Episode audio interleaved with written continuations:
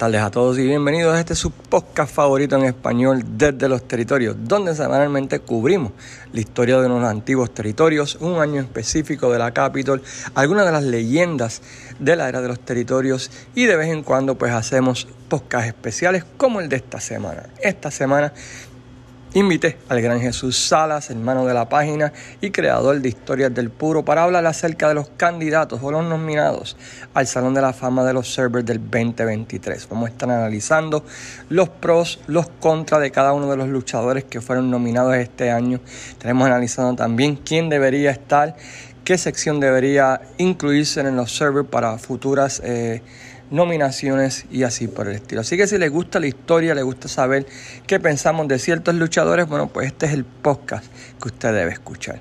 Pero antes de comenzar, queremos invitarlos a todos a que visiten las páginas hermanas, entre ellas la empresa número uno de Florida, Pride of Wrestling, que estará celebrando una cartelera en estos próximos días, así que visiten su página tanto en Facebook como en YouTube, en Instagram como Pride of Wrestling.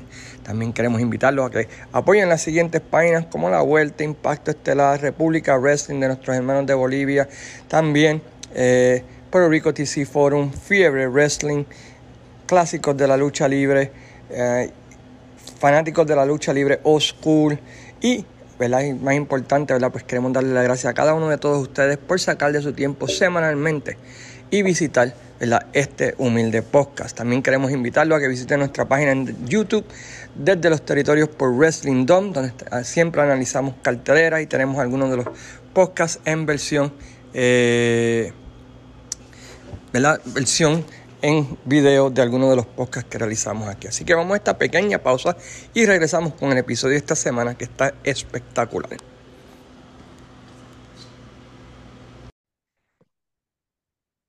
Muy buenas tardes a todos y bienvenidos a este su podcast favorito titulado Desde los Territorios, donde semanalmente cubrimos la historia de unos antiguos territorios de la lucha libre, una de las biografías de unos luchadores más famosos, o discutimos temas que tienen que ver con la historia de este deporte y eso es lo que vamos a estar haciendo esta semana. Esta semana vamos a estar hablando acerca de las nominaciones para los Observer Hall of Fame. Todos los años el, newsletter The Wrestling Observer uh, hace una encuesta seleccionando ¿verdad? Pues, a luchadores que deben pertenecer a su Hall of Fame, que comenzó allá en el año 1996. ¿Cuáles son algunos de los requisitos? ¿Cuáles son algunas de las cosas que se tienen que tener en mente? Bueno, pues eso lo vamos a estar discutiendo durante el podcast de hoy. Y para hablar, ya que es debido de historia y es una persona que yo dije cuando vi, recibí esto, dije, pues la persona con la que yo tengo que hablar es con mi hermano de otra madre y uno de los personas que más eh, yo admiro en cuanto a historia y que tiene uno de los podcasts más interesantes actualmente en el mundo de la lucha libre. Estoy hablando de Jesús Salas Rodríguez, el autor de Historias del Puro. ¿Cómo estamos, Jesús? Hey, mi hermano, saludos. Buenas a ti y a toda la audiencia. Este, gracias por darme la oportunidad. La primera vez que voy a participar en una dinámica como esta. Yo nunca he hecho esto antes. Yo he escuchado varias veces este tipo, bueno, cada vez que viene estas votaciones y todo este tipo de cosas, he escuchado las discusiones y todo lo demás, pero es la primera vez que yo participo de una de estas. Así que gracias a un millón por invitarme, hermano. De nada. Eh, la razón es, de, aquí están, recibí yo este año, tuve, tengo el privilegio de escoger a 10 luchadores por primera vez, bueno, la segunda vez en mi historia que tengo la oportunidad de escoger a quién entra en Hall of Fame. Así que van a, van a analizar mis 10 y los 10 de Jesús Salas a través que consideremos. Ahora, ¿qué es el Observer Hall of Fame? Bueno, pues es un Hall of Fame que creó Dave Mercer allá en el año 1996 para su newsletter. Eh, él básicamente en el 96 escogió a 122 luchadores que él pensó que que no había que hacer votación para ellos, ¿verdad? Para, para entrar a Hall of Fame y entre los luchadores que incluyó en ese Hall of Fame de 1996, pues podemos incluir Harley Race, este, Rick Flair, Hulk Hogan y así por el estilo de nombres que ustedes quizás piensen. Son todos los años, él escoge de sus suscriptores cierta cantidad, ya sea, ¿verdad?, de, de reporteros, gente que trabaja en la industria del deporte o historiadores, y le, envía, ¿verdad? Pues una, una boleta y en esa boleta, ¿verdad? Pues eh, le, dice que tiene que escoger de estos candidatos, ¿verdad? Pues 10 luchadores, ¿no? Este, en orden de potencia, de, 10 luchadores básicamente. Los requisitos, pues tienen que tener por lo menos 15 años de experiencia en el deporte de la lucha libre o tener 30, o ser mayor de 35 años de edad y tener 10 años de experiencia. Eh, para poder entrar necesitas recibir el 60% de las votaciones de, de esa región, o sea, de las áreas geográficas, porque él lo divide en, en diferentes aspectos y vamos a estar considerando esto Jesús y yo. Una persona que recibe menos del 10% es eliminada de, de, las votaciones por el año que viene y luego son puestas de nuevo. Si una persona falla en ser inducido después de 15 años, pues, eh, pues básicamente, ¿verdad? Pues si no, si no recibe el 50% en su última votación, pues es completamente eliminado. Hay mucha crítica de esta, de esta, y estoy seguro que quizás Jesús pueda abundar un poquito más de esto conmigo, porque él ha escuchado, yo creo que estas críticas, de que trágicamente como todos lo que es las votaciones o listas, muchas veces el autor de esta lista, ¿verdad? Pues eh, tiende a empujar las votaciones a cierta manera. No sé si tú has escuchado eh, esta, esta crítica del Observer Hall of Fame, este Jesús. Múltiples veces. Sí, un ejemplo de esto, por ejemplo, es um, John Yard Dog. John Yard Dog fue una superestrella eh, en el área de Mid-South, fue una de las figuras principales de la expansión nacional de la World Wrestling Federation. Eh, tuvo éxito en muchos territorios y debido, ¿verdad? Que continuamente, pues Dave Mercer lo llamaba junk, junk food o food, junk food dog, ¿verdad? Eh, Pues mató, ¿verdad? Cualquier intento, ¿verdad? De, de, de, de que Junkyard Dog pudiera entrar al Salón de la Fama, inclusive este no ha entrado y este año no estuvo en, en la lista de los candidatos porque el año pasado recibió menos del 10% de las votaciones, que ahí te dice mucho. También ha sucedido muchas veces con eh, luchadores extranjeros como Big Daddy y así por el estilo, ¿verdad? Que, que se ha criticado mucho a Dave Mercer por, por esto, pero eh, es bueno para un tema de conversación. Y yo dije, bueno, pues qué, qué mejor manera de, de, de, hacerlo que con Jesús Salas, que para mi sorpresa hoy me reveló que tú nunca has leído los Observer, entonces. Never in my life, nunca, papá, nunca leí los Observer. Wow, fíjate, yo antes era fiel suscriptor de los servers, eh, todavía lo, lo, me suscribo, eh, pero en los últimos tres o cuatro años eh, lo hago más por las biografías o, o lo que son los bios cuando muere un luchador. ¿Ah? Los obituarios. Los obituarios, que hay crédito al hombre, el tipo escribe uno de los mejores obituarios que tú puedas encontrar de, de cualquier luchador eh, en el mundo. Pero en cuanto a su crítica moderna de lucha libre, pues yo creo que los últimos tres o cuatro años Dave Mercer ha recibido un golpe bastante duro a su credibilidad y así por el estilo. Pero todos los años él hace esta votación y dijimos, bueno, pues qué mejor manera que ver qué luchadores este año califican para el Hall of Famer. So, la primera sección que él tiene son los luchadores um, básicamente históricos, ¿no? O candidatos históricos. Y entre los nominados a esta categoría, y luego Jesús y yo vamos a decir, ¿verdad? Pues vamos a hablar de quién de esta categoría nosotros pensamos o le damos, le damos nuestra votación, ¿no? Por decirlo así. Y ustedes en su casa, pues al escucharlo, pues pueden también quizás decir, bueno, de, de estos, ¿quién puede entrar? Recuerden, son 10 en total de toda esta increíble lista de luchadores que están.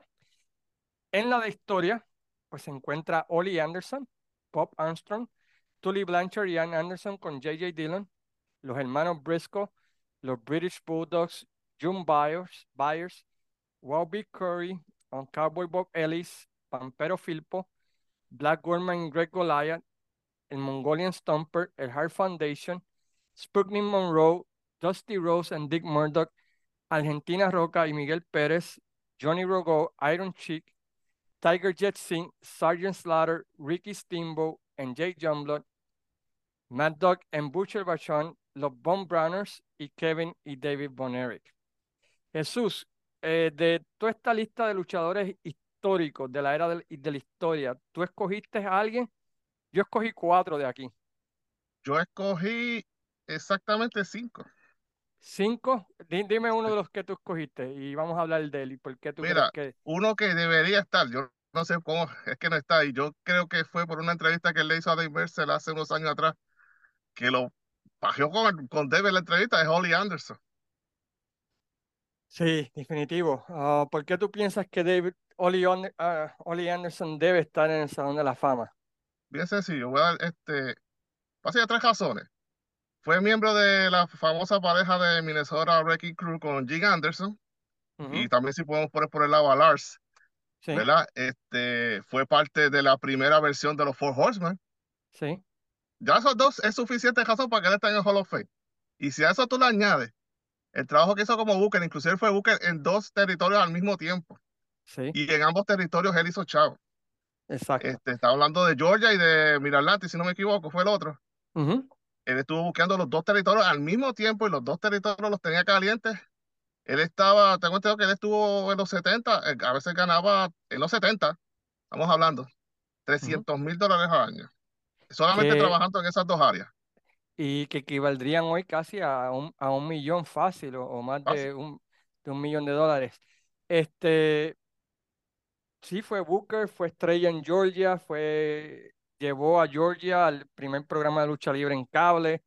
La pareja de los Minnesota Wrecking Crew, pues básicamente pues en los 70 pues era el estándar de las parejas, eh, fueron varias veces campeón mundial de la NWA. Así que ya, yo puedo, yo puedo entender, yo puedo entender por qué tú votaste por él. Este, ese es uno de los que tú escogiste. Yo escogí a, Bob, a Bullet, Bob Armstrong. Eh, eh, eh, ¿Tú también lo escogiste? Correcto. Ok, so ya, en esa estamos de acuerdo. Bullet Bob Armstrong, porque el tipo fue una estrella en, básicamente en Tennessee, en Knoxville, en Southeastern, en Georgia, eh, en Continental. El tipo fue básicamente como un Carlos Colón, se puede decir, una de las estrellas más populares. Fue un increíble draw, donde quiera que se presentaba. Y con dos eh, gimmicks. Con dos gimmicks, exacto. Este, tanto de Bob como de The Bullet, ¿no? Con la máscara, ¿no? Eh, fue, hizo dinero en Smoky Mountain, como el, el famoso ángulo de comisionado y luego luchador. Eh, el, I mean, es, o sea, un salón de la fama sin Bullet Bob Armstrong es como que no, no, no debe ser un salón de la fama, pienso yo. y este tuvo cuatro hijos luchadores, todos buenos en, su respectiva, ¿verdad? Eh, este... Eh, exacto, o sea, una familia pues que básicamente fue de, de, de, luchadores, así que ya, es otro luchador, ese fue uno de los que yo voté. Este, Pensé en Tolly Blanchard y Arn Anderson, pero existe el problema de que la pareja solamente duró año y medio. Y aunque fue súper exitosa, fueron campeones mundiales de la NWA y WWF, fue simplemente un... Básicamente... too short. Too, short, yeah, too short para, para, para mí, para, para estar en el Salón de la Fama. ¿Quién de esta categoría tú, tú también escogiste? También una página a mí me sorprende que todavía no está adentro, son los British Bulldogs. O oh, Dynamite Kid y David Boy Smith, ¿por qué tú, tú los escogiste? Yo no voté por ellos, pero me gustaría escuchar. Yo, Estaba en mi lista. que adentro por la influencia, primero, Dynamite Kid y, David Boy Smith, los dos en individual deben estar en el Hall of Fame. Ambos. Entonces tú los pones como pareja. Kid, Entonces tú tienes que ver el impacto que esa pareja causó en Japón. Sí. Este, no solamente en sencillo, sino en pareja, especialmente en All Japan. Los British Bulldogs este, tuvieron unas épicas luchas con tanta gente allá, más el impacto que tuvieron en la WWF también. Este, eran bien populares. Vince los quería full time acá y no podían tenerlo full time porque ellos estaban con los commitments de ellos en Japón. ellos eran una pareja que hacían mucho dinero y una pareja que era eh, groundbreaking, en mi opinión. Y yo, entiendo que no solamente el, el éxito individual de cada uno, pero lo que lograron es, en, en una década que había muchas parejas buenas. Y para tú sobresalir de tantas parejas buenas en esa década, eso te tiene que decir a ti lo especial que era esa gente. Yo entiendo que por esa razón debe estar adentro. Interesante, interesante. Eh, yo, yo pensé, los tenía en mi lista, la primera lista original, y después los borré. Este, pero, pero sí, sí, sí puedo entender, puedo entender tu argumento de, de por qué deberían estar. Los que yo escogí, mi segunda de esta era que yo escogí, pues Antonino Roca, Argentina Roca y, y Miguel Pérez, hermano. Yo también. O sea, Este, ¿cómo no están adentro todavía a estas alturas? Eso es algo que no uno puede entender, de verdad. Porque ellos son la exacto, fundación de la WWE. Sin ellos no hay WWE. Vamos a decirlo de es, esa manera. Exacto. Ellos salvaron, ellos salvaron la lucha libre en la ciudad de Nueva York. Para aquellos que no sepan, en Nueva York hubo un, básicamente no se le daba cobertura a la lucha libre por casi 30 años debido a un final controversial de una lucha que eh, evitó, ¿verdad? Pues que básicamente pues la lucha libre se, se transmitiera en televisión, se le diera cobertura en radio, en la prensa, eh, no podían estar en el Madison Square Garden eh, y básicamente pues esta pareja de, de Roca y Pérez pues a- apelando al mercado hispano, italiano que existía en el área, pues eh, hicieron que, que, que se le empezara a dar cobertura nuevamente a la lucha libre, ¿no? Y, y que pudieran regresar al Garden. Y en el Garden tuvieron un montón de sold outs, eh, tuvieron un feudo contra los hermanos Graham, que hasta el día de hoy es recordado, ¿no? sí, correcto. Este, y, y Miguel Pérez, pues, básicamente creó lo que se conoce como el Ricky Morton Tag, ¿no? correcto.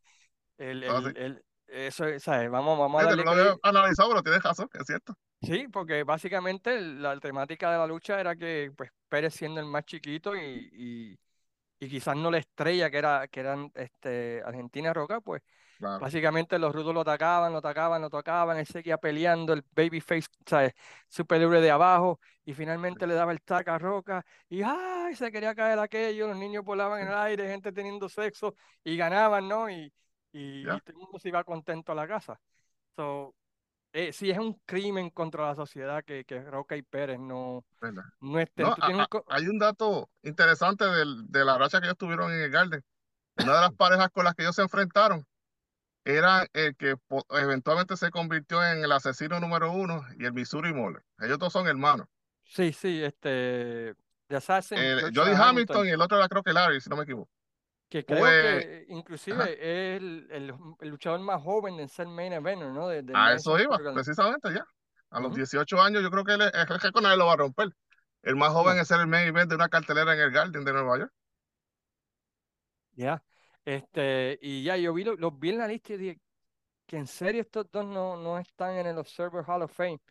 Bueno, el hecho de que Pérez todavía no esté en el, en el Hall of Fame de la WWF es un otro crimen más. contra otro crimen más, ¿verdad? Pero esa fue mi, mi, mi segunda votación de este grupo.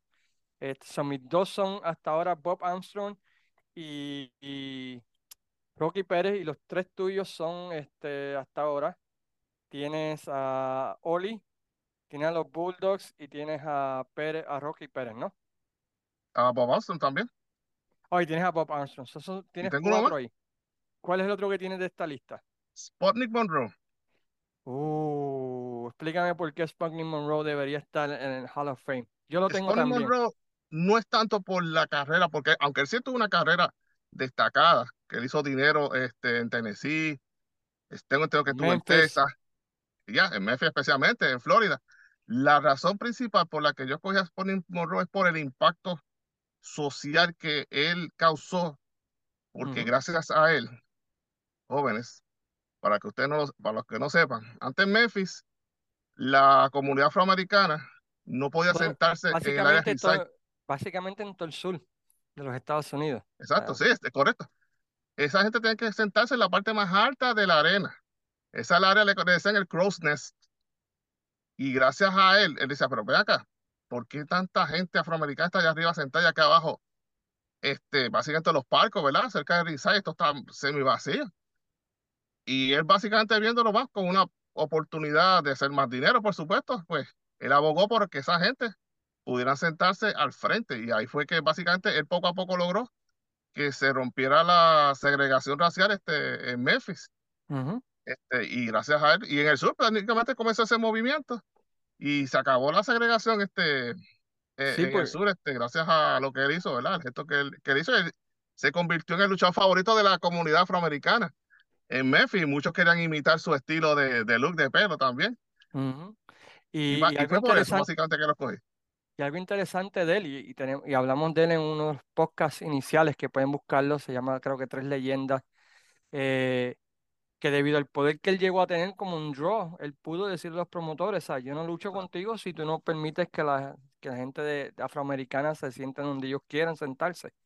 Y claro, sí, abrió la brecha, por eso yo lo incluí también, además de que pues hasta en los 50 y los 60, inclusive hasta principios de los 70, el tipo fue uno de los draws más grandes que había en los territorios de la NWA, así que ya, eh, ese es otro que, que yo dije, wow, tú sabes, este, como que hay, un- hay un fallo grande en esa lista.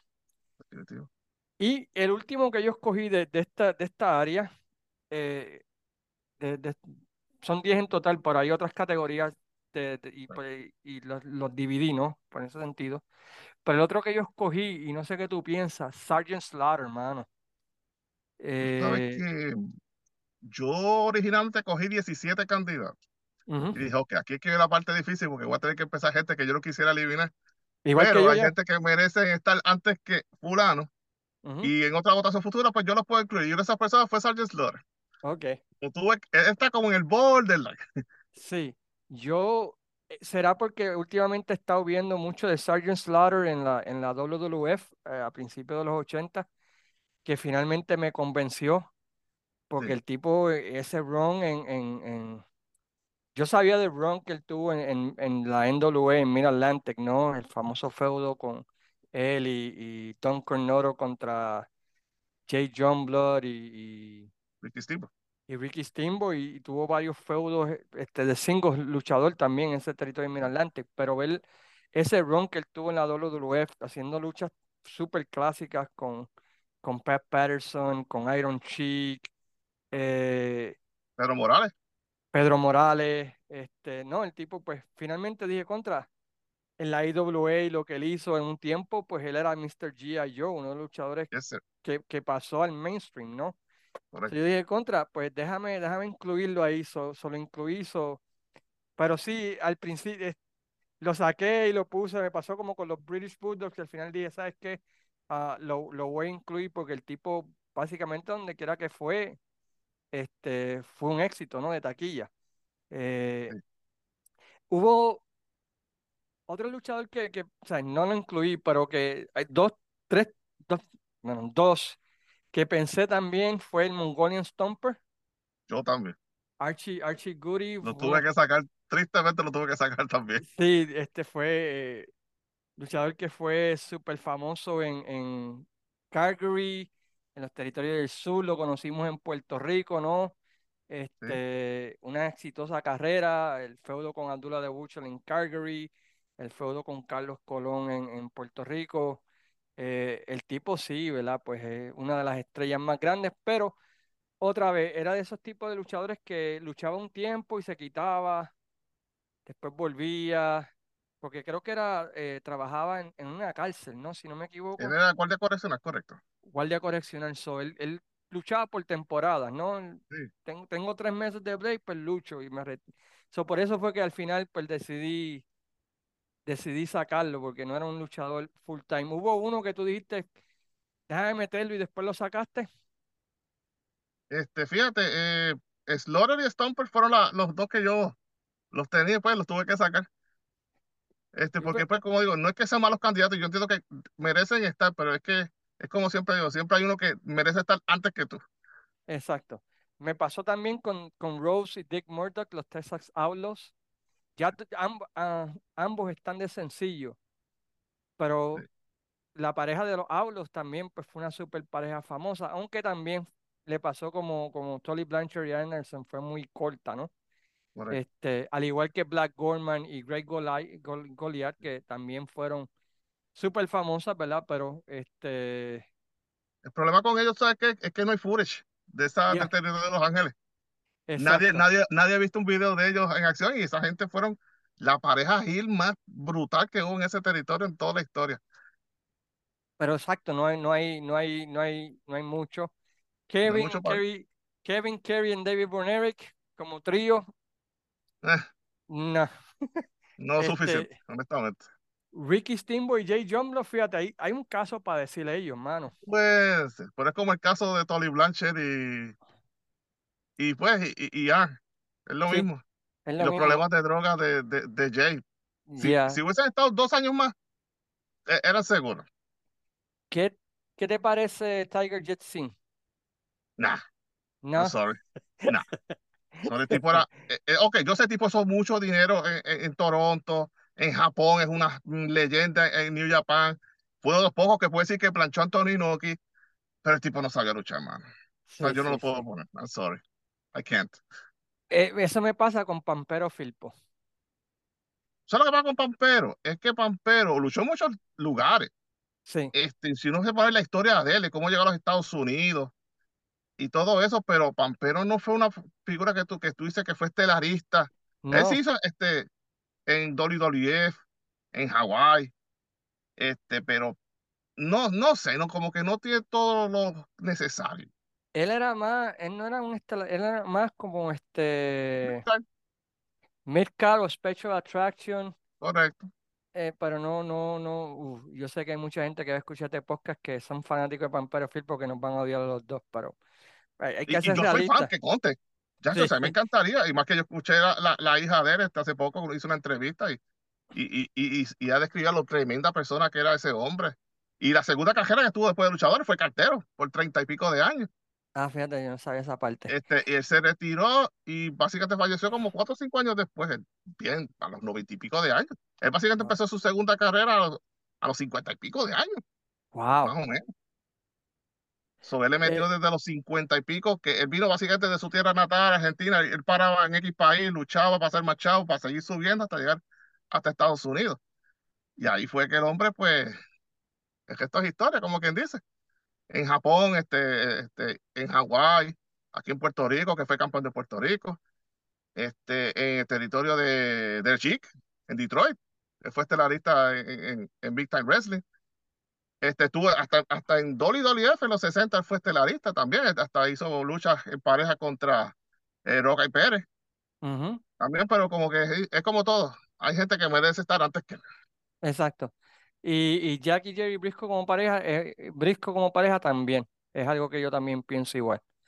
Que antes de ellos, pues en esta lista hay, hay varios, pienso yo, más, más, Exacto. Es como aquí en Puerto Rico los Invaders.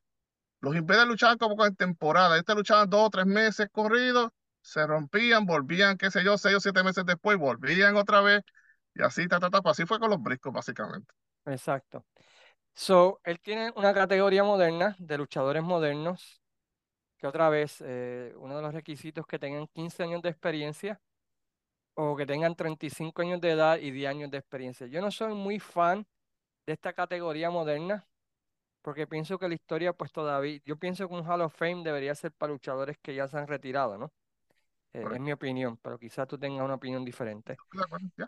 Pues entre los luchadores modernos que él tiene que pueden calificar para, para el Hall of Fame este año, tiene a Marky J. Briscoe, los John Bucks, Edge, Bill Goldberg, Matty Jeff Hardy, Becky Lynch, John Moxley, Kevin Nash, Scott Hall, Paul Orndorff, Randy Orton, Seth Rollins, CM Punk, Roman Reigns, Trish Stratus y Rick y Scott Steiner.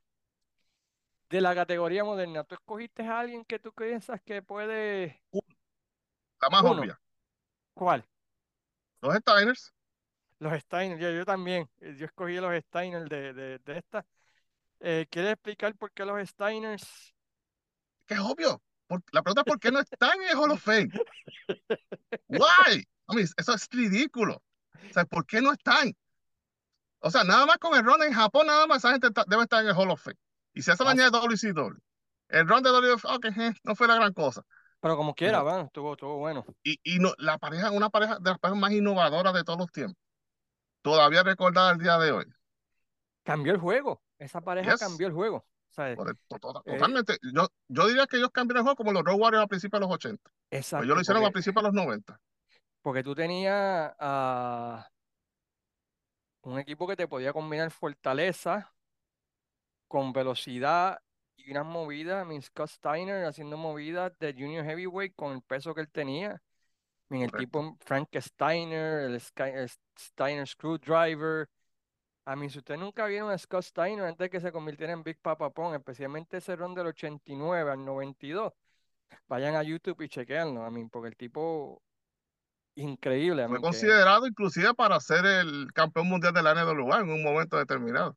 pero él no quiso por su hermano, ¿no? Porque Correcto. se iba a afectar su hermano. Y, y, y Rick Steiner, hermano, ese runner, I mean, no, esa pareja de los Steiner. Yo cuando vi la lista dije inmediatamente, eh, ya, esto, o sea, si no están ellos, no, si no entran ellos, no debe haber este Exacto.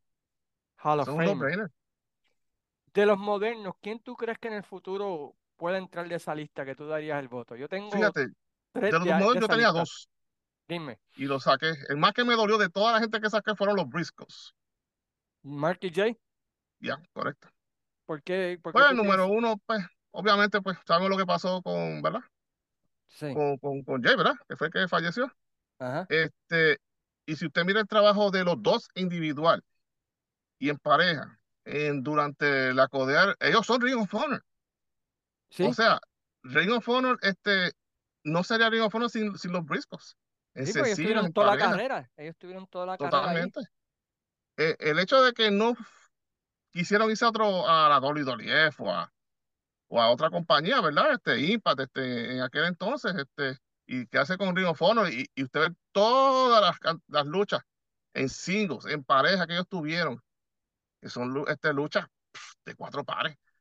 Eso nada más, pues, pa- para mí, merece que ellos estén en Hall of Fame, pero de nuevo lo mismo. Hay parejas que merecen estar antes. Roca Pérez, deben estar hace Ujú, tiempo y no están. O sea, yo te puedo decir, si el año que viene, puede ser que yo los pueda incluir. Los quilates lo tienen, los méritos lo tienen, pero es como todo. Hay gente que merece estar primero que ellos. Eventualmente yo sé que ellos van a entrar. Sí, yo tenía, yo tenía dos y no sé, y, y- y me van a odiar por uno Ajá. y quizás uno pues lo puedan entender. Yo, te- yo tenía de los modernos que no que van a entrar ahora, porque otra vez yo no pienso que debe entrar una pareja que toda, una, Ah, que debe, luchadores que todavía están luchando. Pero Becky Lynch para mí ok. Eh, eventualmente debe entrar. Básicamente la tipa pues ha elevado un montón de gente, ha hecho dinero, I mean, supo utilizar una oportunidad que se le dio, un golpe, ¿no? Para convertirse en uno de los draws más importantes. Tuvo parte en main event de WrestleMania para una mujer. Sí. Eh, so ella yo creo que eventualmente para mí ya cambió el juego de la lucha libre femenina hasta cierta manera. Quizá haya gente que digan, Cayman, estás loco, pero Y ahora, y ahora está elevando a las muchachas jóvenes de NXT. Algo que Charlotte no está haciendo, by the way. exacto, y, y es una y es tan buen draw que realmente no necesita el título. Correcto. O sea, es que eh, ha llegado a ese nivel donde no necesita el título mundial para, para ser relevante. Y, y, y te dice que es un draw todavía por el hecho de que ya fue a Next y, y subieron esos ratings. Una lucha de ella tuvo creo que un millón de, de, de, de, personas viendo la lucha. O sea, esto demuestra el poder que ella tiene como draw. O sea, yo creo que eventualmente, yo creo que ella, ella va a entrar. El otro que yo sé que va a ser un shoo cuando ya se, se retire y quizás y quizás hasta tú me odies por decir esto. Ajá. Va a ser Roman Reigns, mano.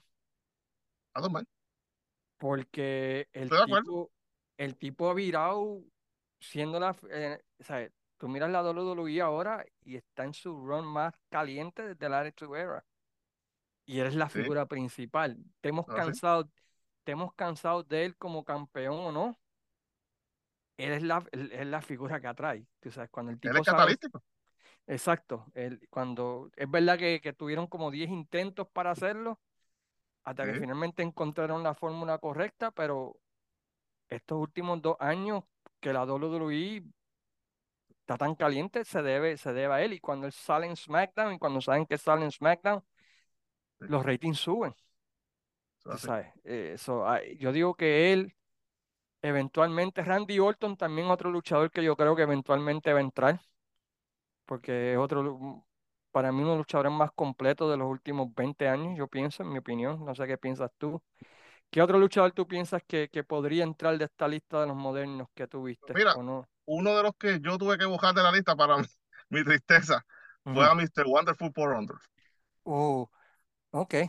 Igual que Slaughter, borderline. Este, el feudo de Hogan, obviamente, eh, la gran corrida que él tuvo en Memphis, en En Georgia. En Georgia, correcto. Este, yo creo que él lo que lo chavos, ah, en WCW, también. Sí, Este, a lo que lo chavos fue lo del brazo.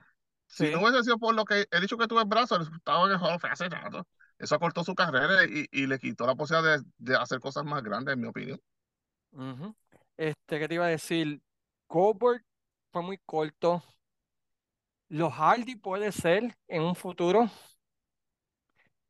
Eh, Edge, yo nunca lo he visto como un Hall of Eh, Fame, hermano. no, yo tampoco, man. Ni, ni, a, ni a los John Bucks. No, menos. Pero pues, tampoco. lo que pasa es que recuerda, ahora los lectores del, del- de los servers son totalmente diferentes a los de antes. Ellos van a entrar eventualmente y es por los, los lectores, si no entran este año, porque estoy seguro que, que van a entrar.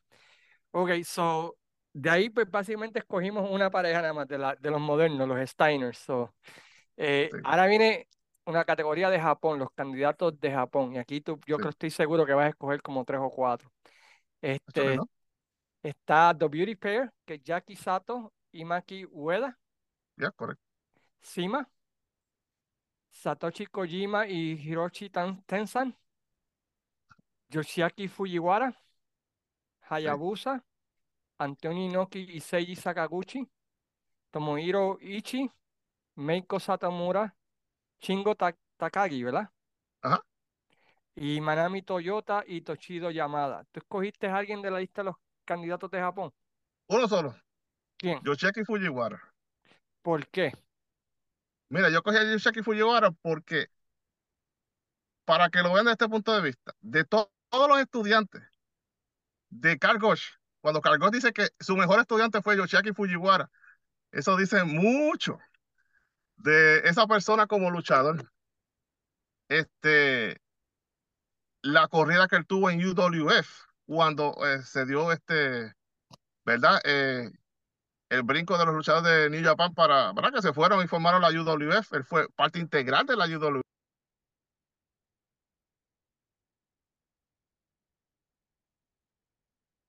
Ajá, se parece que te fuiste en mute. No me acuerdo si estuvo en la UWF. En la segunda sé que estuvo.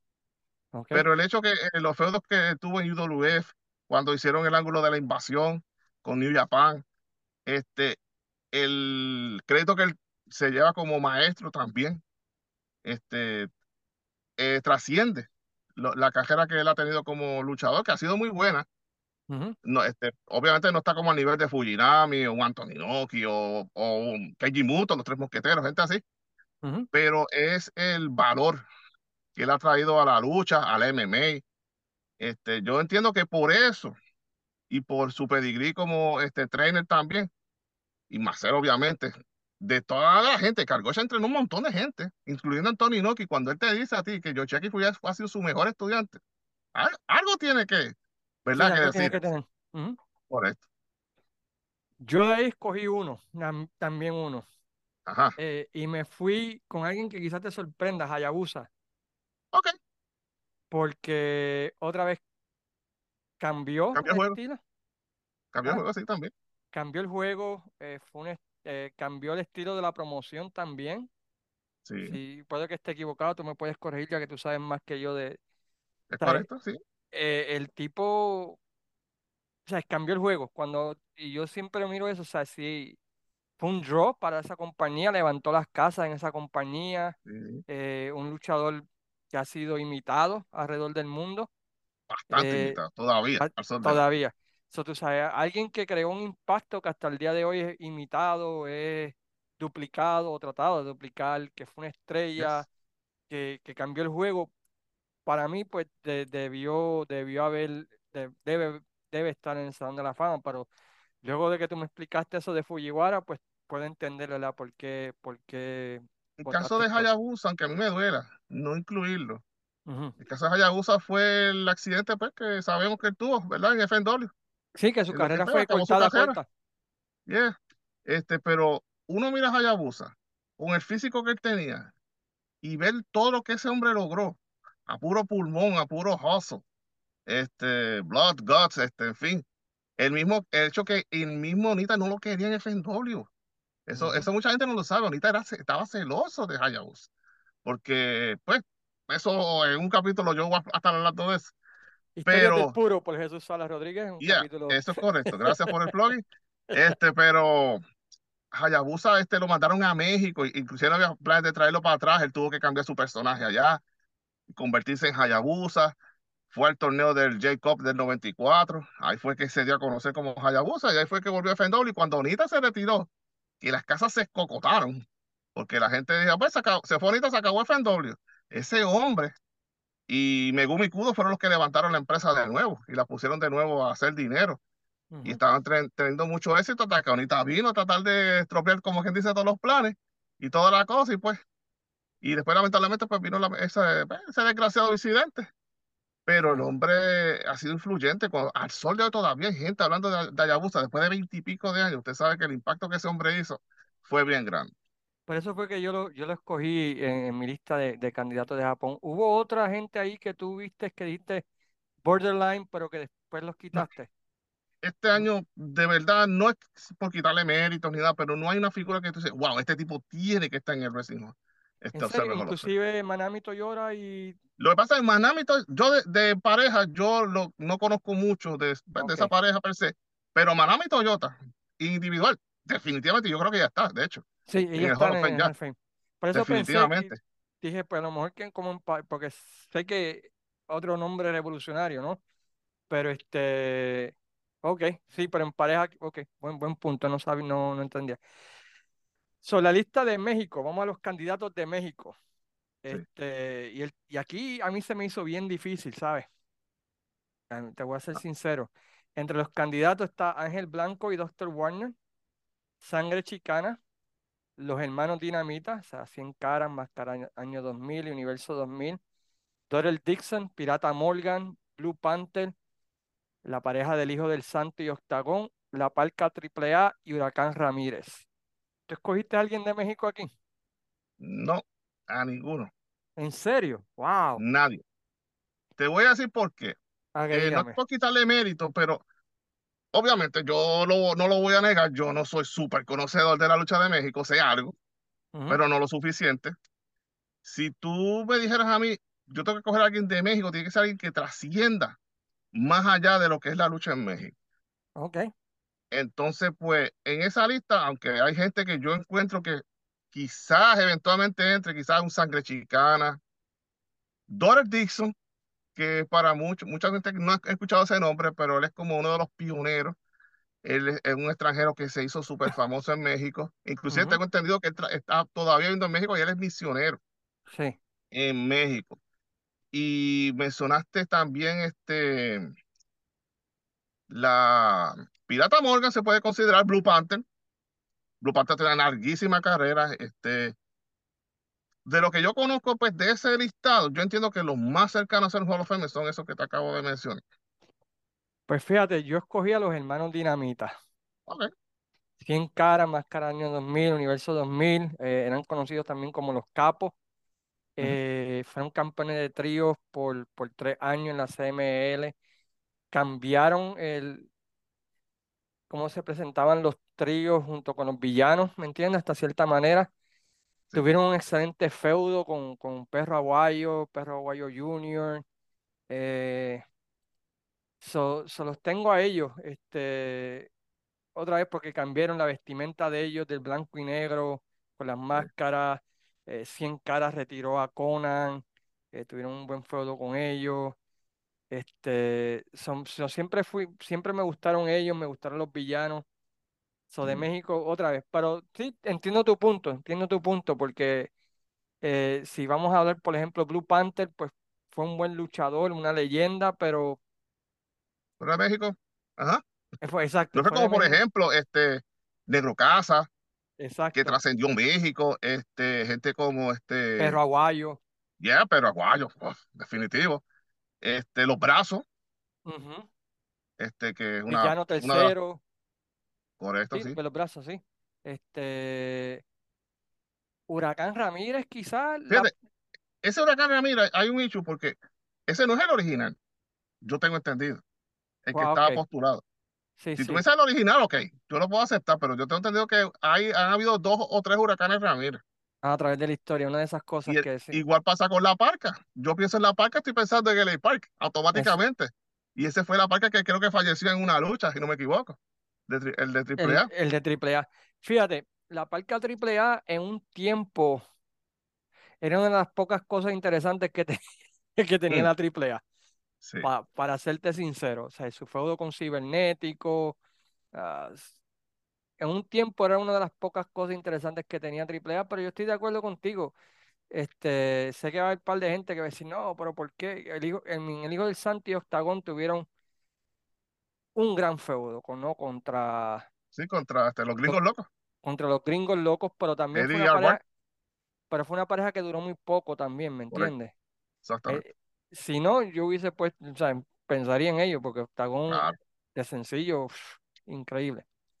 sí, So, por eso escogí los hermanos Dinamita, por, por escoger a alguien de, de México en esta, en esta lista.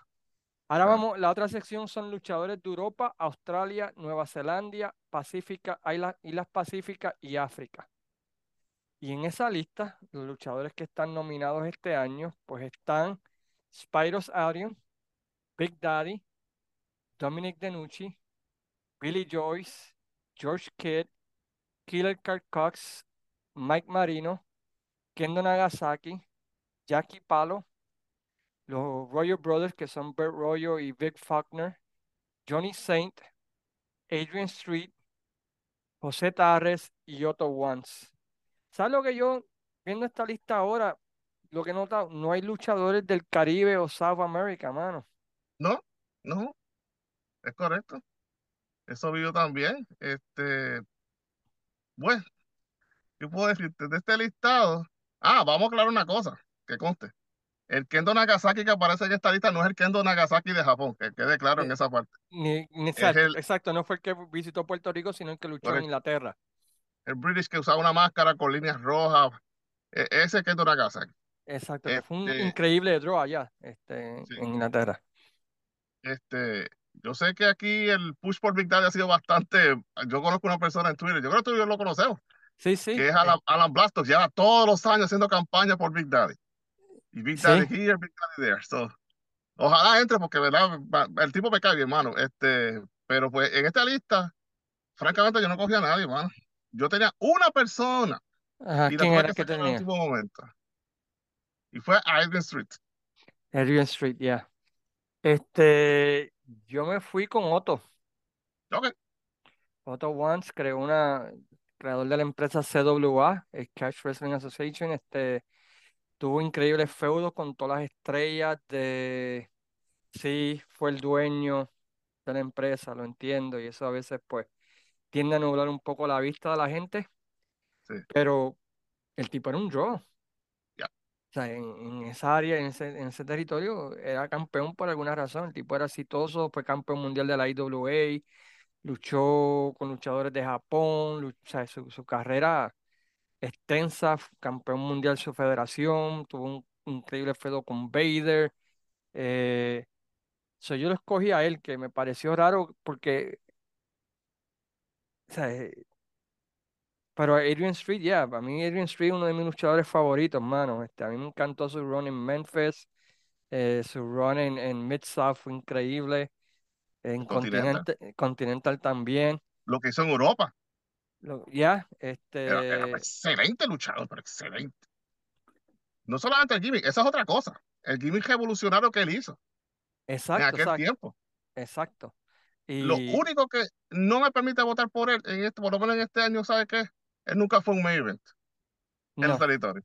no, Eso siempre todo. fue, siempre fue el segundo heel, o sea, estaba el main event heel y él era como el segundo, como decir, este, ¿quién podemos decir en Puerto Rico en los 80? Que fue un secundario, como un round star, Ya, básicamente. exacto. ya. Un, un round El mismo Eric Embry. Eric Embry. Eric Embry, así por el estilo, exacto. Big Daddy, pues yo nunca lo vi, mano, y lo que he visto de él, yo sé que, que, que Es como Alan, Tiger. Buen draw, pero malísimo luchador. Exacto. That's it. That's it. Dominic DeNucci, eh, Tuvo una buena buena, fue corrida. una gran estrella de Australia. Sí, Pero ¿no? WWF era un preliminar, un midcard a lo máximo. Exacto, en la World Championship Wrestling de Australia, pues sí tuvo su, su buena corrida. Claro. Johnny Saint es un luchador bastante famoso de Inglaterra Sí, para World Wrestling, pero otra vez no lo conozco lo suficiente o he seguido su carrera para poder Como el caso de. Jackie Palo también. Ujú.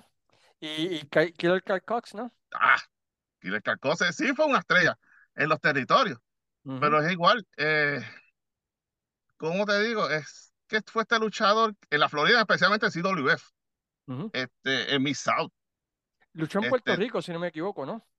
no recuerdo honestamente si Yo luchó. en- tampoco. creo- no estoy seguro, quizás sí fue a lo mejor en los 70, en los principios, antes que había Capitol, a lo mejor vino. si Pero es igual, es como que. Ah, y fue la gran inspiración de Dick Murdoch. Valga la aclaración, también. Ujú. Este, y supuestamente el Killer Carcosa, el KKK, esas letras, eso no era un gimmick, eso era un shoot. El tipo supuestamente pertenecía al KKK. Ahora de como Dick Murdoch. Yep, exactamente. Eso se alega, se dice. Oh, wow. No, no, no sabía eso, fíjate. Eso dice, yo, yo te, te digo lo que yo he escuchado. Pero él es lo mismo, él es un borderline. Él no fue un main eventer así que hizo, wow, un montón de dinero. En XY territorio es como tú decir, el segundo rudo. A veces quizás lo tenés en el BM un ratito. O si era técnico, pues lo mismo, era como el segundo técnico, así, pero él no fue como esta figura main event que hizo un montón de chavos en XY territorio. Ujú. So, esa termina la lista de Europa, que otra vez, como ven, pues nadie del Caribe, nadie de No, No hay un, lis- no hay un listado, ¿verdad? Que incluya, a- incluya a todo el mundo menos de, de, de No nosotros. existimos. No existimos, exacto. Así que otra razón más para pa, pa Gracias por nada. Dave. Gracias, gracias por nada, feliz. Este, y ahora porque hasta una categoría que tiene de no luchadores. Sí, Tiene una categoría de no luchadores, pero no tiene nada del Caribe o Sudamérica, ¿no? correcto. Que, pues, para que, para que ustedes vean, pues, pero uno, uno es el malo. Ok, en la categoría de no luchadores, pues él tiene a varios. Tiene a Dave Brown, creo que es el comentarista de Memphis, ¿no? Correcto. Eh, Bobby Bruce, no, no lo conozco. Tampoco. Eh, Bob Cowder, pues el, el eh, comentarista de Mid Atlantic Championship Wrestling de los 70 hasta finales de los 90 y luego pues fue comentarista de Smoky Mountain Wrestling, Wrestling as it used to be, eh, su famoso, su famoso lema, ¿no? Bobby Davis, eh, Joey Gucci o Joey Gucci, un famoso reportero de Japón, si no me equivoco. él no era el Eh, árbitro de Baba. o que fue el árbitro de All Japan. Y fue la mano derecha de Baba. ok, pues ahí está, gracias. Es- Eso me pasa por hablar de más antes de tiempo. A Jim Johnson, me imagino que es el de, el de la música. Sí, ese fue que tú, básicamente su legado es que hizo un montón de chavos con las canciones que él hizo para WWE después de treinta y pico de años. Ok. Está Larry Matzek, que pues fue comentarista, promotor, eh, traveling partner de Bruce Brody, este, historiador, eh, sí, Escritor, autor, escritor, escritor también.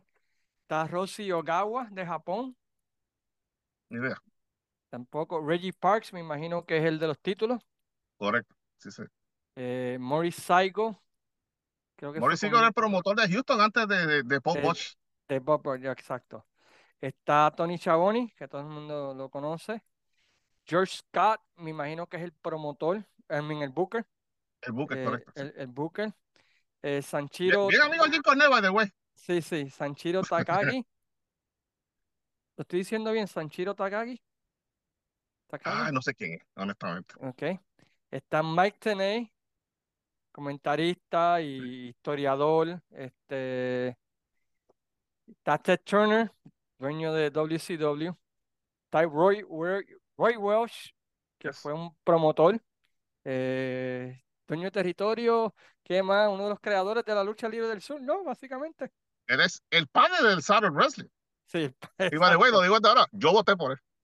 Ok, Stanley Weston, que es el creador de las revistas Pro Wrestling Illustrated, The. Wrestler, Inside Wrestling. Si usted leyó, compró una de esas revistas, pues fue gracias a ese hombre que se llama Stanley sé. Weston. Y el Gran Wizard, que fue manejador, ¿no? Y ya, manejador de la WWF, ¿no? Sí, de, de, de, Y de de de Chic también. Ya, de Big Time Wrestling. Tienes razón. Abdullah Farouk. Exacto. So, de eso, ¿a quién tú escogiste? Yo cogí tres. ¿Tres de ahí? Ok. Yo Dime cogí a uno. Roy Welch, por lo que ya dije, que él fue el padre del Saturday Wrestling. Sí, Tuvo sí. dos hijos muy eh, famosos, eh, que estaban los Robert y, y Ron Fuller, que creó eh, obviamente Southeastern. Él fue el partner de Nick Gulas por 40 años. Ellos dominaron, este, el territorio era enorme. Incluso hasta llegó a coger parte de- del estado de la Florida también, en un momento determinado. Este, él fue la persona que básicamente le pasó todos sus conocimientos a Jerry Jarrett. Y obviamente pues eso los usó para abrir el territorio, bueno, básicamente quitarle parte del territorio a Nicolas y, Y y pues con hasta usado la historia de Memphis. Este, yo creo que ese hombre ama este más la familia grande que, que, que componen los Welsh. Ahí están los Fields, que si aquel, que si, es una familia enorme, que cubre bastante del sur de los Estados Unidos. Ese hombre, por eso nada más, que yo he dicho, ese hombre debe estar en el Hall of Fame. Sin él no hay Capitol. Sí, se puede decir que sí, Se indirectamente que sí, sí. Indirectamente, tú sabes, del de, el branch tree, ¿no? El de la rama correcto. Puerto Rico llega aquí porque basado, él creó el Southern Wrestling, el Southern Wrestling pues llegó a Puerto Rico y es lo que conocemos que tuvo más éxito en Puerto Rico, ¿no? Este, yo escogí a Roy Welsh. ¿A quién más tú escogiste? A Dave Brown. Mem- me imagino que ibas a escoger a Dave Brown. porque mi gente estuvo 40 años. Él fue primero el comentarista, el second, el de Lance Rosen, desde básicamente finales de los 60, hasta que pues Lance fue para WCW y él fue el que cogió la batuta hasta el año 97, que fue que cerró Memphis. O poco antes, porque ese fue poco antes por la discrepancia que tuvo con el que adquirió el territorio, ¿verdad? Brett Prentice fue el que, No, fue eh, un tipo de apellido Burton, creo que era. O supuestamente ese era el nombre, pues supuestamente dicen que usaba que un nombre falso. el tipo era era un truquero. Este, el tipo le vendieron la historia que el territorio valía un millón de dólares y qué sé yo. Un fue un revolú, una cosa. Y pues aparentemente decían que él no sabía tratar a la gente y, y de Branco y se fue. Más fue el waterman del, del, del canal de, de Memphis, de Channel 5, si no me equivoco. Hasta hace poco que se fue que se vino a retirar. exacto. Y él es una figura tan, es mítica, una figura mítica en Memphis. Este, usted, obviamente Lance Rosso es el caballo. Y todo el mundo recuerda a Lance, pero sin Dave a- al lado de él posiblemente la historia hubiese sido distinta también. Sí, porque él era, él era el straight man de, de Rosso, básicamente. Correcto. Eso. Eh, porque con se, cuando se desviaba, Dave Brown que le, tra- le traía la seriedad al asunto, ¿no? Porque era el weatherman, el respetado, ¿no? De, de ambos. Este, y el último, que yo el último mío te vas a reír cuando yo diga cuál yo escogí, porque El otro que yo cogí a, a Bob Carter. ah, que ese fue el que yo escogí. Bien, Eh, perfecto, estamos bien. yo lo escogí Es que porque, es innegable, porque mira, Bob Carter era el play-by-play de posiblemente el mejor territorio que había en los Estados Unidos en los 70 y 80. ujú, Y gracias a Dios tenemos vivos todavía, hasta el sol de hoy, tenemos 25 años. Gracias a él también Smoky Mountain este, cogió un buen éxito al principio. La, le dio seriedad a la promoción. sí. Le dio hombre, credibilidad porque al- al- la gente ver que estaba Bob Cabro ahí, dijo, oh, espérate, yo, yo me creí viendo a este hombre yep, comentando lucha. exacto. Este, y la manera de, de, de él, oh, sus entrevistas, su manera de contar la lucha, era básicamente, él hablaba o comentaba como si tú fueras el que estaba viendo la lucha. Oh, wow, mira lo que hizo, tú sabes, eso. Yo creo que, que eso no, no está bien, tú sabes, y trataba de explicar por qué no estaba bien.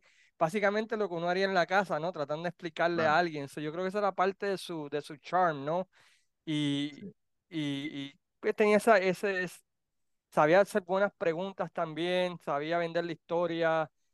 So, ya, yo, yo escogí a Bob Caro más por sentimiento, favoritismo, no sé, Claro, porque me sí, crié sí. con él y, y- y soy súper fan de él y en Smoky Mountain me encantaba, pero, pero ya, este, Bob Caro fue, Y fue, fíjate, y era un straight man. Si tú comparas a Bob Carter con otros announcers de aquel tiempo, ¿verdad? Los Lanrosos, los Golden Soli. O sea, que a veces ellos los envolvían en las historias y Bob Caro siempre se mantuvo straight todo el tiempo. Straight. Exacto. Tú nunca usted luchador tocando a Bob Caro o empujándolo o gritándole o, o tratándolo como, pues, como parte de la historia. Él era el straight man.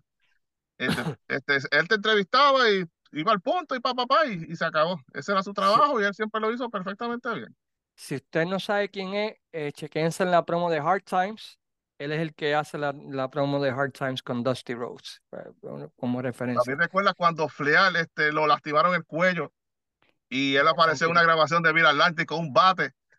Esa es otra.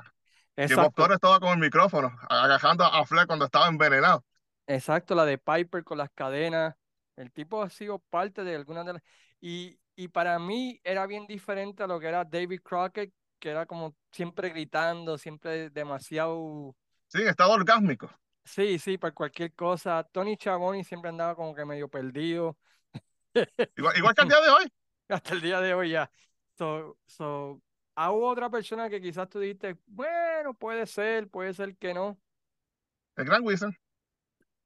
¿En serio? ¿Por qué? Ahora, ahora, espérate, yo tengo que escuchar esto. ¿Por El? Gran Wizard yo lo Porque yo consideré. siempre, yo siempre lo di, mano. Oh, de hecho, perdóname, tengo dos que consideré los tuve que sacar. ok, Voy a empezar por, pues, ya que lo mencioné, el Gran Wizard.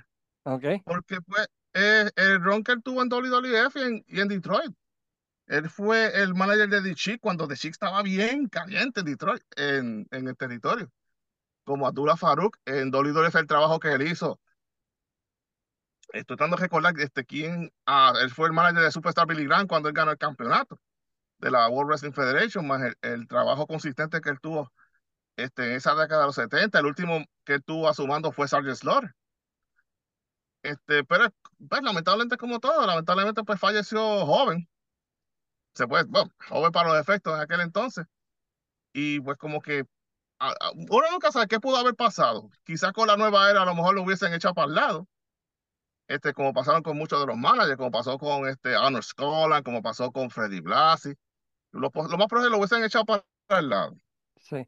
Pero pues es como todo, hay mejores managers que él en el listado del, del top 10 y pues este, lamentablemente no lo puedo poner.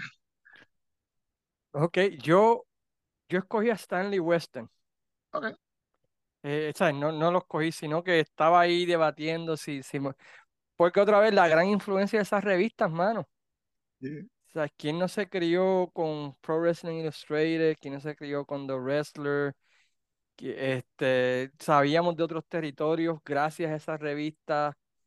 Eh, soy yo, por esa influencia, ¿no? De, de poder saber más de los territorios que quizás más allá de los que veíamos, ¿no? Este, poder ver la lista de los top 10, top 20, aunque luego fueron llamadas, ¿verdad? Por los Aftermax, ¿no? Las revistas de Bill After, pero básicamente él fue el creador de todo eso, ¿no? So, so ese fue uno de los que yo tenía en mi lista debatiendo si ponerlo o no, pero al final decidí no, no ponerlo. ¿Quién más tú debatiste? A Bobby Davis. Ok, explícate esa. Bobby Davis. Bobby Davis básicamente fue el primer manager de impacto que hubo en la lucha libre. Yo creo que quizás fue el primer manager, vamos, porque yo no he escuchado, leído de un manager antes que él, cuando la WWF o la Capital Wrestling en aquel tiempo comenzó a coger vuelo, el manager principal era él. Y de hecho, Bobby Heenan se llama Bobby Heenan porque él cogió el nombre de Bobby de Bobby Davis. So que básicamente eh, Bobby Davis, que por cierto se retiró joven, él empezó joven y se retiró joven, después creo que se dedicó a las finanzas y no fue, creo que el año pasado creo que fue que vino a fallecer.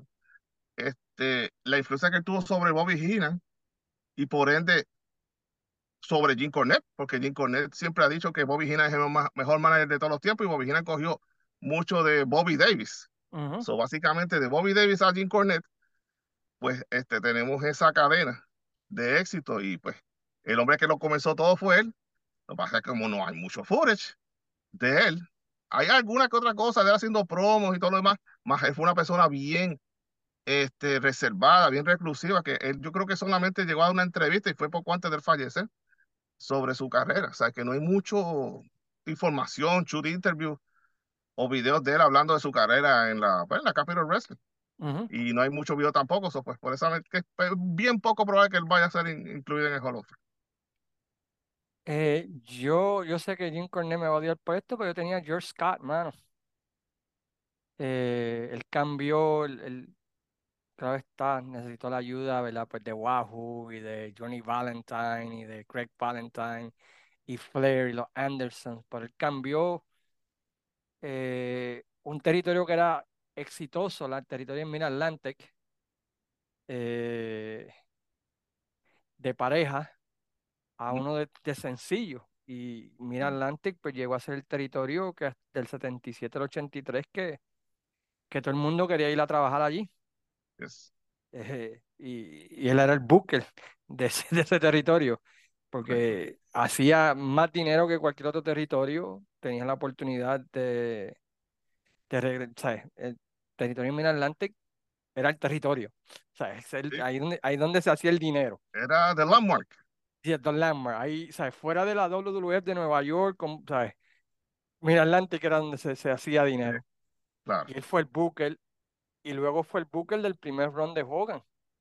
correcto.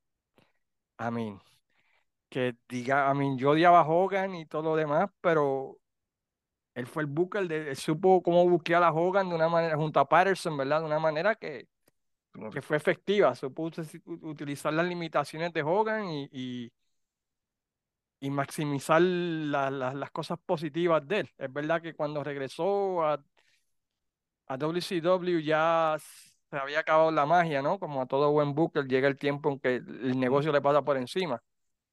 Pero él tuvo dos runs históricos, mano, tú sabes.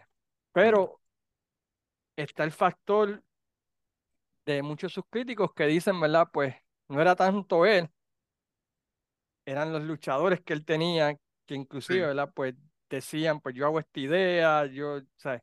Es como tú decir en el baloncesto, ¿verdad? Y me vas a odiar quizás por lo que voy a decir. Es como Phil Jackson. Phil Jackson, la mayor crítica es, ah, pero él siempre está trepado en sus equipos y por eso es que siempre ha ganado tantos juegos. Ujú. Eh, te pongan un equipo so-so y vamos a ver cómo, cómo lo hace. Pues yo creo que ese fue el caso de George Scott.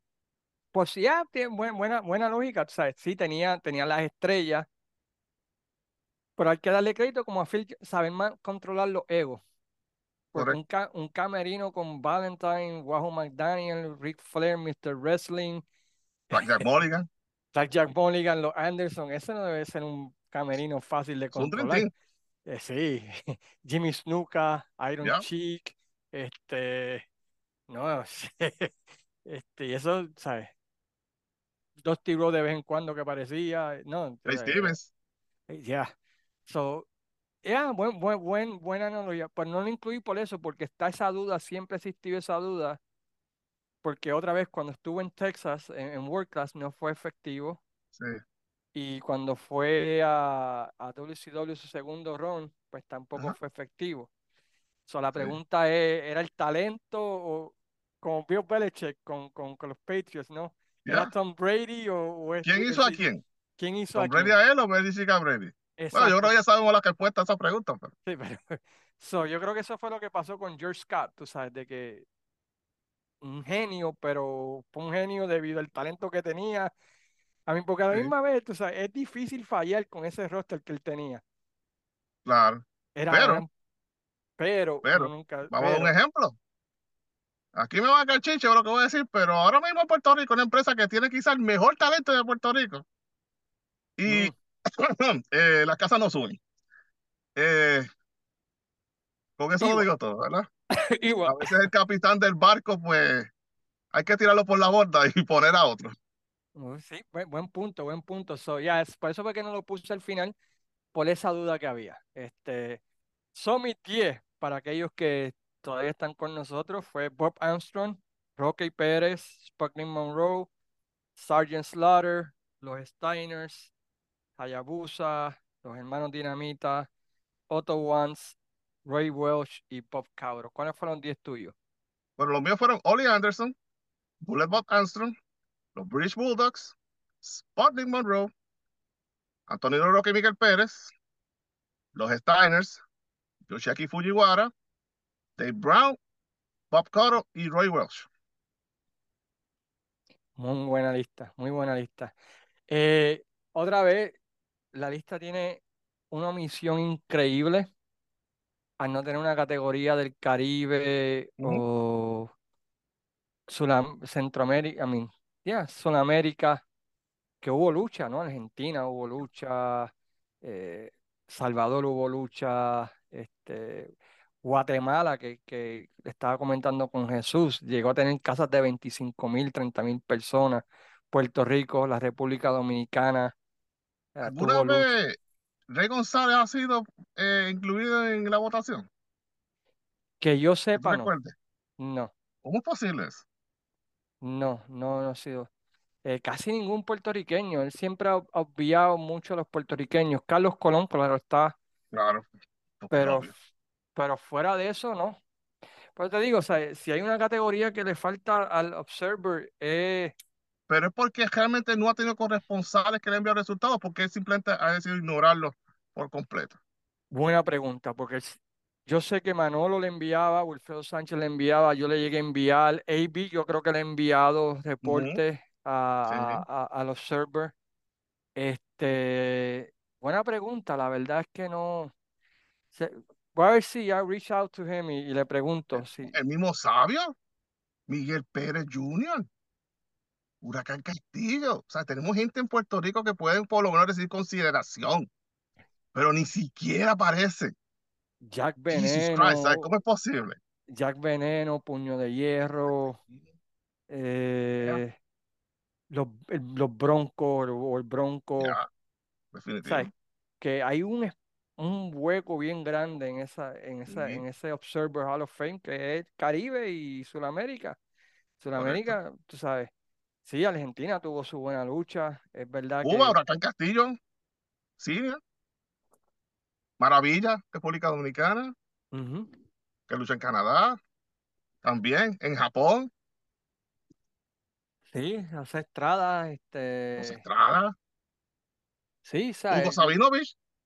Yo sé que no, no eres fan de él, I know, pero tú tienes que contar la carrera de él como comentarista en Puerto Rico, lo que hizo en WWF, como apoderado, lo que hizo en. República Dominicana. Y tú me estás queriendo decir que ni siquiera lo tiene, aunque sea para consideración. O sea, que no existe una categoría, En serio. una O sea, no categoría hace de, sentido. de luchadores del Caribe y luchadores de Sudamérica, tú sabes, de, de las Américas, Sí, ¿no? O sea, sí, entiendo, México tiene su tradición, pero mí, come también Claro. hubo lucha libre en, en Puerto Rico, hubo lucha libre en Dominicana, hubo lucha Muchas libre. veces nosotros hacemos más dinero y tenemos más, gente que muchos de los territorios. Y está del mismo Japón a veces. Puerto y Rico como que se nos ha ignorado totalmente. Puerto Rico en los 70 y 80, top 5 haciendo dinero, mano. Fácil, fácil, totalmente. Eh, hacía más dinero que, sí, sí, a mí hacía más dinero que Los Ángeles, hacía más dinero que Portland, hacía más dinero que, que, que muchos. Claro. y, y no, no, no, no hay espacio, o sea, no hay nada del Caribe para, para, ¿sabes? Y eso me, me lleva a una idea de un podcast, este, para ti, para ti, para mí, pero no lo voy a decir porque rápido van, van a hacerlo, pero tú y yo hablamos de esto después. Ok, muy Este, eh, pero este fue, el- son los nominados este año para el Wrestling Observer Hall of Fame. Espero que hayan di- podido discutir o aprender de esta discusión, hablando, ¿verdad?, de, de los diferentes luchadores, de las diferentes épocas eh, para este, este podcast. Si están interesados en alguno de los nombres, pues YouTube, Dailymotion, Peacock, ¿verdad? Hay muchos de, de algunos, no de todos, ¿verdad? Como dijimos, hay algunos que no tienen, eh, no hay, tristemente no existe videoteca pero de algunos de los nombres que mencionamos, especialmente, ¿verdad? Pues de, de luchadores como Ollie Anderson, Bob Armstrong, eh, existe mucho video y pueden ver por qué pensamos que deben ser Hall of Famers y estar en el Observer Hall of Fame. Eh, para terminar, este, ¿qué estás trabajando esta semana, este Jesús, en Historias del Puro? Bueno, pues esta semana, en el episodio número 9, vamos a hablar de una empresa olvidada en el mundo del puroreso. Y estábamos hablando de la IWE. No, no es la IWE de Fernando Tono. Es la International Wrestling Enterprise de La, Japón. la Eh, hija vamos a estar hablando de... de sí, esa es la tercera empresa de lucha japonesa que hubo en los años 60 y 70, pero prácticamente no se ha hablado de ella, pero es una empresa que hicieron muchos firsts en la historia del puroreso, y de eso pues vamos a hablar en el episodio, de las figuras principales. Algunas de ellas lucharon en Puerto Rico, quiénes fueron los que pues, le suplieron el talento y cómo fue que pudieron este, mantenerse a flote pues, por casi 15 años. Pues de eso vamos a hablar esta semana, de la empresa olvidada, la IWE, no la de Fernando Tono, mi gente. Y lo fuera en el caso que hay algo interesante en el episodio que se parece mucho a lo que pasó recientemente con IWE y IWE, lo voy a estar mencionando en el episodio. Varios luchadores boricuas llegaron a luchar ahí, ¿verdad? En la IWE. Este, por lo menos sí, hay en video, yo sé que hay un video en YouTube de los hermanos Martel, este, Pierre, este, Pierre Martel y Michel Martel, eh, luchando en ese territorio. Nice, nice. Así que historias del puro. Eh, muchas gracias a todos que han comentado, ¿verdad? Desde la último podcast que hicimos Jesús y yo. Eh, y gracias a las páginas, ¿verdad? Que lo, que lo han compartido también. En Desde los Territorios, la semana que viene, voy a tener la biografía de una de las grandes leyendas de la era de los territorios, Wahoo McDaniels. Eh, yo creo que quizás el Native American más famoso de, de la lucha libre. Y en dos semanas vamos a estar hablando acerca de la historia de la lucha libre en Guatemala. Así que estén pendientes a eso, que bastante interesante historia y, tuvieron una época dorada parecida a la de nosotros. Eh, y me sorprendió porque no, no sabía ni que existía. Ni me existía. Así que eso es lo que estamos trabajando y estamos trabajando en un par de otras cositas, ¿verdad? Tonight in the main event en las próximas semanas vamos a tener un show de Smoky Mountain y vamos a tener un show de, la, de Mid Atlantic, uno de ellos, ¿verdad? Con el gran Jesús Salas. Así que estén pendientes, ¿verdad? Para, para esto y síganlo en Historias del Puro. Mientras tanto, agradecemos a todos por sacar de su tiempo y escuchar este podcast desde los territorios esta semana.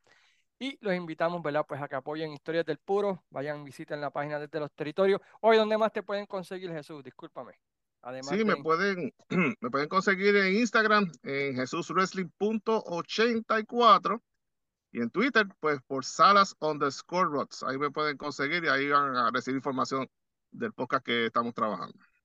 En mi caso, Cueva Zona W en Twitter, en Wrestling Dome, en donde hablo de lucha libre moderna cuando me acuerdo, y en Desde los Territorios, ¿verdad? Pues la página y también, ¿verdad? Pues en Spotify. Mientras tanto, se despide como siempre en honor de Jesús Salas, el gran hombre de historias del puro y este servidor Cayman, como siempre decimos, sayonara. Sayonara, amigos.